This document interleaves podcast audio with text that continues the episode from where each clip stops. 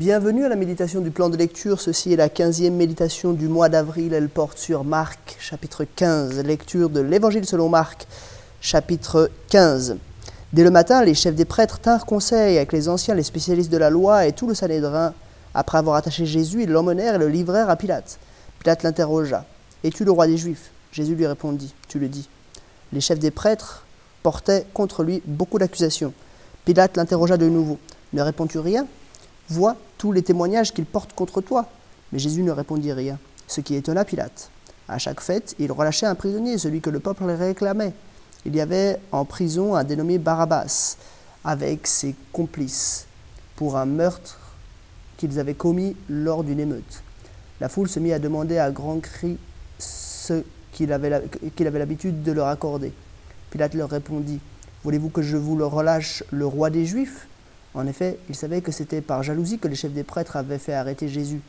Cependant, les chefs des prêtres excitèrent la foule, afin que Pilate leur relâche plutôt Barabbas.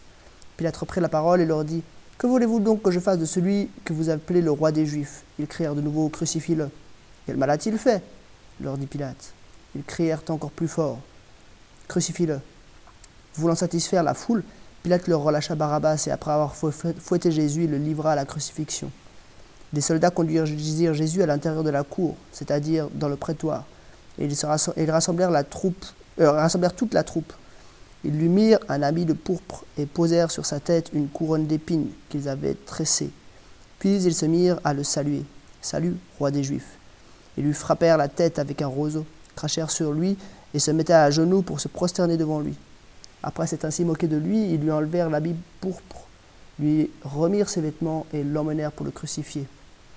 Ils forcèrent un passant qui revenait des champs à porter la croix de Jésus. C'était Simon de Cyrène, le père d'Alexandre et de Rufus.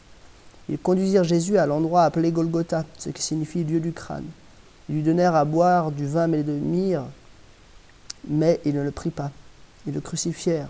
Puis ils se partagèrent ses vêtements en tirant au sort pour savoir ce que chacun aurait. C'était 9 heures du matin quand ils le crucifièrent. L'inscription indiquant le motif de la condamnation portait ces mots le roi des Juifs. Ils crucifièrent avec lui deux brigands, l'un à sa droite et l'autre à sa gauche. Ainsi fut accompli ce que dit l'Écriture, et il a été compté parmi les criminels. Les pastants l'insultaient et secouaient la tête en disant Hé, toi qui détruis le temple et qui le reconstruis en trois jours, sauve-toi toi-même, descends de la croix. Les chefs des prêtres et avec les spécialistes de la loi se moquaient aussi entre eux et disaient Il en a sauvé d'autres, il ne peut se sauver lui-même. Que le Messie, le roi d'Israël, descende maintenant de la croix, afin que nous voyons et que nous croyons. Ceux qui étaient crucifiés avec lui l'insultaient aussi. À midi, il y eut des ténèbres sur tout le, pays, jusqu'à trois heures de l'après-midi. Et à trois heures de l'après-midi, Jésus s'écria d'une voix forte Eloi, Eloi, lama sabachthani ce qui signifie Mon Dieu, mon Dieu, pourquoi m'as-tu abandonné? Quelques-uns de ceux qui étaient là, après l'avoir entendu, disaient Voici qu'il appelle Élie. Et l'un d'eux courut remplir, euh, remplir une éponge de vinaigre il la fixa à un roseau et lui donna à boire en disant Laissez donc, voyons si Élie viendra de descendre de là. Cependant, Jésus poussa un grand cri et expira. Le voile du temple se déchira en deux, depuis le haut jusqu'en bas. Quand l'officier romain qui se tenait en face de Jésus entendit son cri et le vit expirer de cette manière, il dit Cet homme était vraiment le Fils de Dieu. Il y avait aussi des femmes qui regardaient de loin. Parmi elles étaient Marie de Magdala, Marie, mère de Jacques, et mère de Jacques le jeune et de Jos, ainsi que Salomé, qui le suivait et le servait alors qu'il était en Galilée, et beaucoup d'autres femmes qui étaient aussi montées avec lui à Jérusalem. Le soir venu, comme c'était le jour de la préparation, c'est-à-dire la veille du sabbat, Joseph d'Arimathée arriva. C'était un membre éminent du conseil qui attendait lui aussi le royaume de Dieu. Il osa se rendre vers Pilate pour demander le corps de Jésus. Pilate s'étonna qu'il soit déjà mort. Il fit venir l'officier et lui demanda si Jésus était mort depuis longtemps. Une fois renseigné par l'officier, il fit remettre le corps, de Joseph, euh, le corps à Joseph. Joseph attacha un drap de lin, descendit Jésus de la croix, l'enveloppa dans le drap de lin et le déposa dans un tombeau, taillé dans la roche. Puis il roula la pierre à l'entrée du tombeau. Marie de Magdala et Marie, la mère de Jos, regardaient où l'on déposait Jésus. Jusqu'ici la lecture de Marc chapitre 15. il y a trois parties dans ce chapitre, et du coup, je vais faire trois remarques qui suivent chacune de ces trois parties. C'est vraiment le, chapitre qui est au cœur de la, de la foi chrétienne. Hein. enfin, on pourrait dire les chapitres 15 et 16 d'une certaine façon. Euh, chapitre 15, la crucifixion, chapitre 16, la résurrection. C'est ce qui, euh, voilà, vraiment est, au cœur de notre foi. Et je pense qu'on a là euh, les événements les plus solennels qu'on puisse imaginer. Donc première scène, c'est le, procès, ou en tout cas la dernière phase du procès de Jésus, la phase romaine. Deuxième scène, la crucifixion. Et troisième scène, la mise au tombeau. Première scène, la, la dernière phase du procès de Jésus. Parce qu'il faut savoir que donc, euh, Jérusalem, la, Judée hein, était une province romaine sous juridiction romaine, donc les Juifs avaient une certaine autonomie parce qu'ils avaient, bon, quelques siècles auparavant, ils avaient aidé les Romains. Euh, et du coup, ils avaient, ils avaient une certaine autonomie qui leur était garantie de, par la loi, euh, par les Romains. Mais le, la condamnation à mort ne pouvait pas être prononcée euh, sans l'autorisation explicite des autorités romaines. Et du coup, il fallait passer devant Pilate pour euh, valider la crucifixion de Jésus. Donc Jésus est emmené devant Pilate. Et ce qu'on peut dire par rapport à toute cette phase-là, c'est qu'il y a comme une ironie ici. Ça ne veut pas dire une blague, hein, mais une ironie. Ça veut dire que euh, derrière ce qui, semble être la réalité, il y a comme une, réalité opposée euh, où les acteurs, les acteurs pensent jouer un certain rôle, mais en fait, ils, jouent le rôle opposé à ce qu'ils pensent euh, jouer. Je m'explique. On a Pilate et on a les gardes qui sont là autour de Jésus.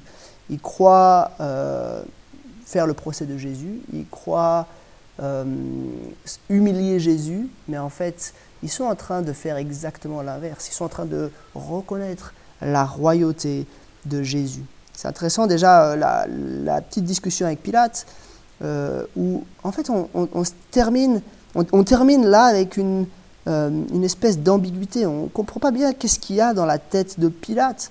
Pilate va même essayer de faire libérer Jésus, hein, mais il lui dit tu, es le roi des Juifs. Et, Jésus lui dit Tu le dis.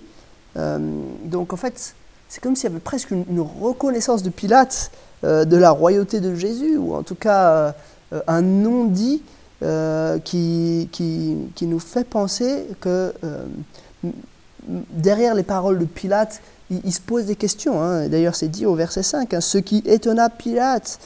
Euh, Pilate est un peu perplexe par rapport à la situation, il ne sait pas très bien ce que cela signifie. Ensuite, il y a toute cette scène avec les, la, garde.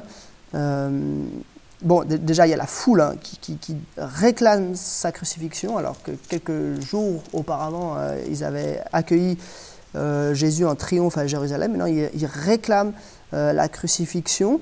Mais ensuite, il y a toute cette scène avec les soldats qui l'amènent dans la cour, qui lui mettent un habit royal, qui lui mettent une couronne. Alors, c'est une couronne d'épines, mais ils lui mettent quand même une couronne. ils l'appellent roi des Juifs, au verset 18. Euh, ils se mettent à genoux devant lui, euh, etc., etc. Donc il y a comme une, parodie euh, de, royauté. mais c'est ironique, parce que si ces gens-là se, prosternent devant Jésus pour se moquer de lui, ils se prosterneront bel et bien devant Jésus lors de son retour. donc il y a comme une reconnaissance par les ennemis de Jésus, à leur insu, de la royauté de Jésus. Ça, c'était la première remarque. Deuxième remarque, donc par rapport à la crucifixion, euh, on est là tout au cœur hein, de, de, la mission de Jésus. Euh, et bon, tout, il y, aurait énormément de choses à dire sur ce moment-là. On pourrait parler de l'accomplissement des euh, prophéties. Hein. Jésus euh, s'écrit Eloi, Eloi, euh, lama sabachthani, ce qui signifie Mon Dieu, mon Dieu, pourquoi m'as-tu abandonné? C'est la première phrase du psaume 22. et le psaume 22 pointe lui-même vers la crucifixion de bien des manières. Si vous voulez lire le psaume 22, faites-le. Jésus est en train de dire Regardez, tout ce qui était attendu par les prophètes de l'Ancien Testament, c'est maintenant que ça s'accomplit. On pourrait parler aussi du fait que, voilà, euh, clairement, Jésus est en train de vivre la colère de Dieu. Euh, il y a ces, ténèbres hein, qui arrivent sur le pays.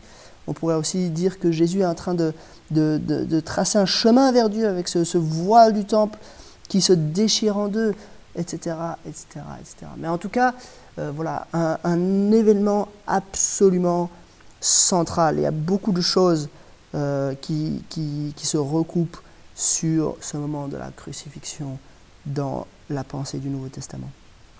Troisième remarque, donc par rapport euh, à la mise au tombeau, et là il faut faire un petit peu de, voilà, d'apologétique. apologétique, donc c'est la défense de la foi. Euh, la foi chrétienne est souvent euh, attaquée sur la question de la résurrection. On dit, mais voilà, la résurrection, c'est impossible, on ne peut pas ressusciter des morts. Euh, mais du coup, on peut analyser un petit peu les faits. et là, il y a plusieurs choses à relever. Premièrement, au verset 39, il y a cet officier qui dit, cet homme était vraiment le Fils de Dieu. Un officier romain, un centurion. Donc un, homme qui, était un militaire aguerri, hein. pas un homme qui était très enclin à voilà, des épanchements d'émotions ou des choses comme ça. Non, non. Euh, un homme qui voit euh, Jésus mourir et qui dit cet homme était le Fils de Dieu. Donc il a été troublé. Euh, donc une supercherie d'un homme qui n'a rien à voir avec la foi juive ou la foi chrétienne qui n'existait pas encore à ce moment-là, dit une chose pareille. C'est lourd de sens. Ensuite, il y a des témoins il y a des femmes hein, qui ont assisté à la mort.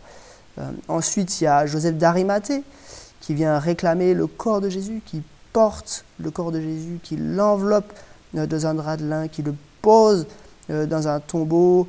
on ne peut pas imaginer avec, enfin voilà, en, ayant pareillement manipulé le corps de Jésus, un scénario comme voilà, le fait qu'en fait Jésus n'était pas vraiment mort, qu'il était plutôt évanoui ou quelque chose comme ça, et puis que trois jours plus tard il est sorti du tombeau, mais en fait il n'était jamais mort. Non, euh, tout porte à croire le témoignage euh, de Joseph, le témoignage des femmes, le témoignage du centurion, tout porte à croire que Jésus est bel et bien mort. Et puis euh, c'est le, voilà, c'est le, le prérequis nécessaire pour arriver ensuite au chapitre 16 et être émerveillé euh, comme on va l'être euh, dans le, prochain numéro, euh, être émerveillé du miracle de la résurrection.